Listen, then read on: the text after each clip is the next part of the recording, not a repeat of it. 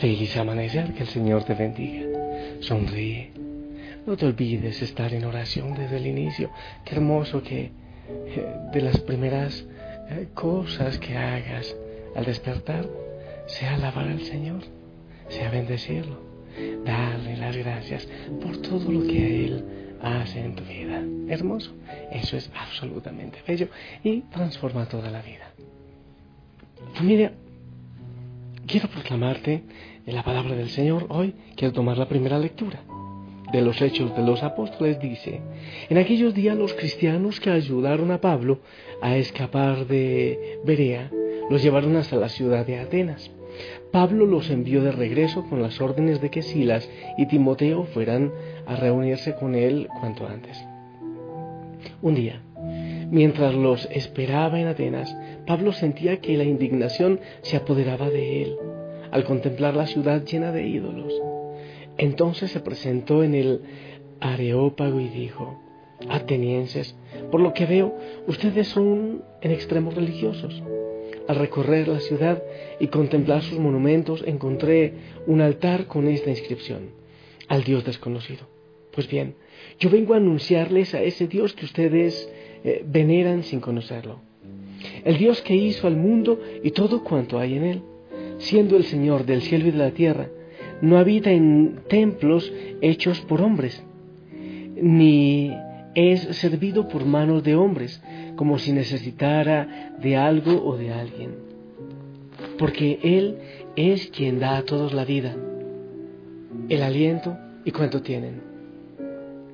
De un solo hombre sacó todo el género humano para que habitara toda la tierra. Determinó las épocas de su historia y estableció los límites de sus territorios. Dios quería que lo buscaran a Él y que lo encontraran, aunque fuera a tientas, pues en realidad no está lejos de nosotros, ya que en Él vivimos, nos movemos y somos. Como lo ha dicho alguno de los poetas de ustedes, somos de su mismo linaje. Por lo tanto, si somos linaje de Dios, no debemos pensar que Dios es como una imagen de oro, plata o mármol, labrada artísticamente por los hombres según su imaginación. Dios no tomó en cuenta la ignorancia de la gente en tiempos pasados, pues ahora quiere que todos los hombres se conviertan porque tiene determinado un día en el cual ha de juzgar al universo con justicia, por medio de un hombre designado por él y ha dado a todos la prueba de esto, resucitándolos de entre los muertos. Al oír hablar de la resurrección de los muertos, algunos se burlaron y otros dijeron, de esto te oiremos hablar en otra ocasión. Entonces Pablo se retiró, sin embargo algunos se adhirieron a él y creyeron. Entre ellos se contaban Dionisio, el aeropagita, una mujer que se llamaba Damaris y algunos más después de esto. Pablo salió de Atenas y se fue a Corinto. Palabra de Dios. Familia, este discurso de Pablo a mí me parece maravilloso. Es increíble la capacidad de inculturarse de Pablo, de meterse en una cultura. Pero no quiero hablar de eso, aunque el discurso en sí es fascinante. Quiero quiero hablar de la indignación de Pablo. Él salía de haber sufrido mucho, mejor dicho, llegaba de haber sufrido y, llegó a Atenas. Parece que, que parecían unas vacaciones mientras llegaban los compañeros, pero dice la palabra del Señor que él sintió mucha indignación. Un día mientras esperaba a sus compañeros en Atenas, dice, Pablo sentía que la indignación se apoderaba de él al contemplar la ciudad llena de ídolos. Entonces se presentó en el Areópago y empezó a hablar. La indignación de Pablo. Uno cuando está enamorado del Señor Jesucristo, cuando sabe que Él es el camino, la verdad y la vida, hay muchas cosas que realmente le indignan. Y yo creo que los cristianos de hoy día deberíamos tener mucha indignación, porque, ¿sabes?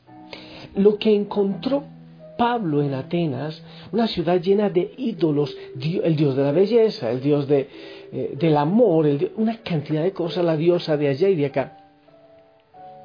Es lo que nosotros vemos también ahora en nuestro mundo, en, en nuestra actualidad. solo que ya se llama diferente. Se llama de otra manera, ya no tienen los nombres de, aquellos dioses, no, ya no.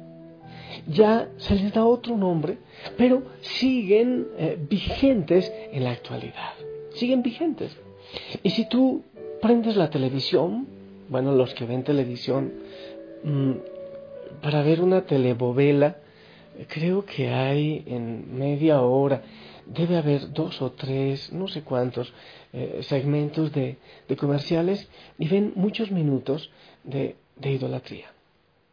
Casi todo es idolatría. Muy pocas cosas son realmente útiles. Muy pocas cosas. Se puede hacer cuenta de qué es lo, lo verdaderamente útil. Dime si eso no es como en Atenas lleno de ídolos. A mí me gusta preguntarle algunas veces a los chicos, a los jóvenes, cuánto tiempo duran frente al espejo para hacerse esas puntas en el pelo y esas cosas tan raras que a veces se hacen, bueno, natural de los chicos, no, no, eso no es el lío. Pero, pero cuando me dicen media hora o una chica se demora eh, media hora, una hora, a mí me parece que eso es absolutamente asombroso y que, aunque no llamemos a, a la diosa de la belleza Afrodita o no sé qué, pero, pero dime si no se está rindiendo culto a la idolatría.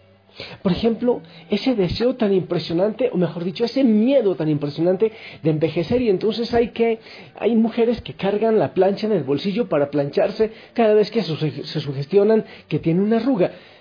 Entonces están rindiendo la idolatría a la belleza, pero tarde que temprano todo se va a chorrear, todo se va a caer. Eso es inevitable. Y, seguro que los gusanos, a no ser que le cremen, los gusanos se van a comer todo eso, es inevitable. Entonces, el Dios trabajo, por ejemplo. Hay gente que no tiene tiempo para los hijos, para el hogar, para estar con la familia, que dicen que no tienen tiempo para Dios. Dime si no es esa eh, otra idolatría que se está viviendo hasta ahora. Entonces yo creo que los cristianos sí deberíamos mantener mucha indignación. No es andar peleando con todo el mundo. Pero, pero ser capaces como Pablo, a mí me parece que es tremendo este hombre, porque él se mete allá a predicar donde estaba la gente acostumbrada a escuchar tantísimos discursos, pero él se mete allá a la boca del león a predicar todo esto. No le importaba que lo pudieran golpear, insultar, terminaron muchos burlándose. Yo te cuento que si yo estoy en esa situación de Pablo, yo salgo corriendo orinado de miedo. Yo no, no abriría mi boca o me desmayo. Pero este le ganó la indignación, porque él, conocedor de la verdad de Cristo, se indignaba de ver lo que estaba ocurriendo, la ignorancia. Y sabes que normalmente la gente que vive en esta ignorancia, en este vacío y en esta idolatría se burlan. ¿Sabes? Algunas veces por, por, situaciones necesarias salgo, por ejemplo, a la calle, a un centro comercial, a hacer alguna compra y me voy con mi sayal. Créeme que me asombra la gente cómo se choca por ver a, una persona con un sayal. Pero es impresionante. Y he visto a muchos que se ríen. Es increíble. Y se burlan. Es lo que hicieron con Pablo. Porque dicen, oye, pero eh, extemporáneo, está loco. Porque ellos eh, creo que suponen que uno está intentando alejarse de las idolatrías, de la moda y de todos esos estereotipos que eh, encontramos que el mundo quiere meternos por, por, los ojos, por los oídos, por, por la cabeza. Entonces, familia, yo pienso que tú y yo debemos dar testimonio no sé si de indignación, pero, pero al menos sí de la libertad de tantos ídolos que hay en el mundo. Y es interesante que tú te evalúes cómo vas con los ídolos, con el ídolo de la moda, el ídolo de la belleza, el ídolo de la televisión. Dime si no es el celular un ídolo. Yo le pregunto muchas veces a, los, a las personas cuando vienen con problemas, claro, porque su, su cerebro empieza a cerrarse, a cerrarse, a cerrarse sus reflejos y una cantidad de cosas. Y le pregunto cuánto tiempo estás dedicando al celular al día, porque te estás matando. Eso es idolatría, es un ídolo, el ídolo de la televisión. Un equipo de fútbol, ¿cuánta gente se hace matar por un equipo de fútbol o por un partido político? Eso es idolatría. Entonces yo creo que nosotros debemos predicar con nuestro testimonio y con nuestra vida el, verdadero Dios, ese Dios escondido, ese Dios que sigue escondido, así como estaba oculto para los atenienses, que sigue escondido también para muchos, incluso para muchos que se hacen llamar cristianos. Pidámosle entonces al Espíritu Santo que venga y que nos dé esa santa indignación para predicar fundamentalmente para dar testimonio. Pilas con tus ídolos. Deberíamos evaluar qué ídolos tenemos y confrontarlos.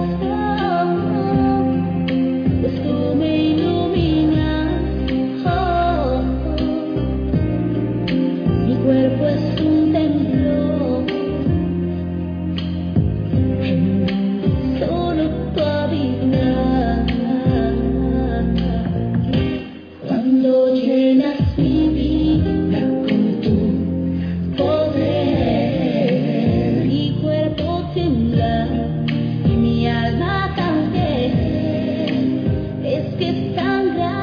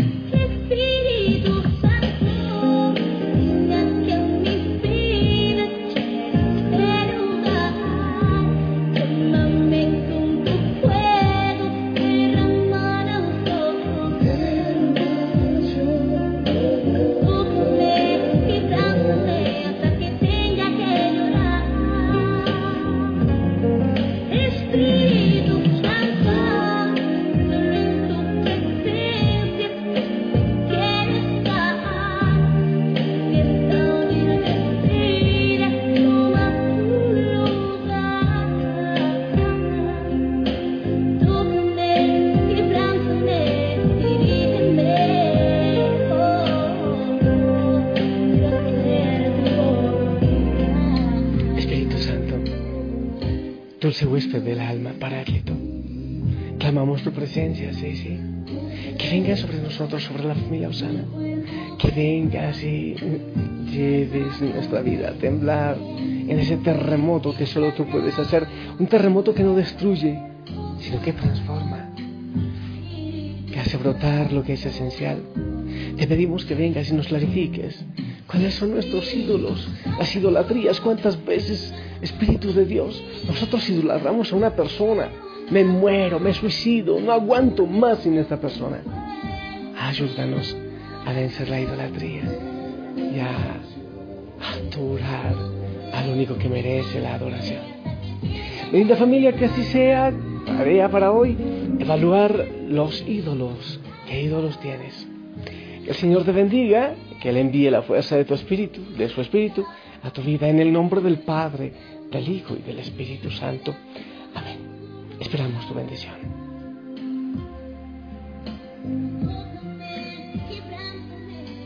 Amén, amén. Gracias por tu bendición. Sonríe, ponte el uniforme, gózate, levanta las manos, salta, gózate en el Señor, porque Él está vivo y resucitado. Te pido que sigas orando por mí, por la misión en la que ahora estoy y em, pilas con la oración de la noche. No aflojes, ponle ganas, ponle amor. Yo te amo en el amor del Señor, que la Madre María te bendiga. Te envío un fuerte, fuerte abrazo. Si Él lo permite, nos escuchamos en la oración de la noche. Hasta pronto.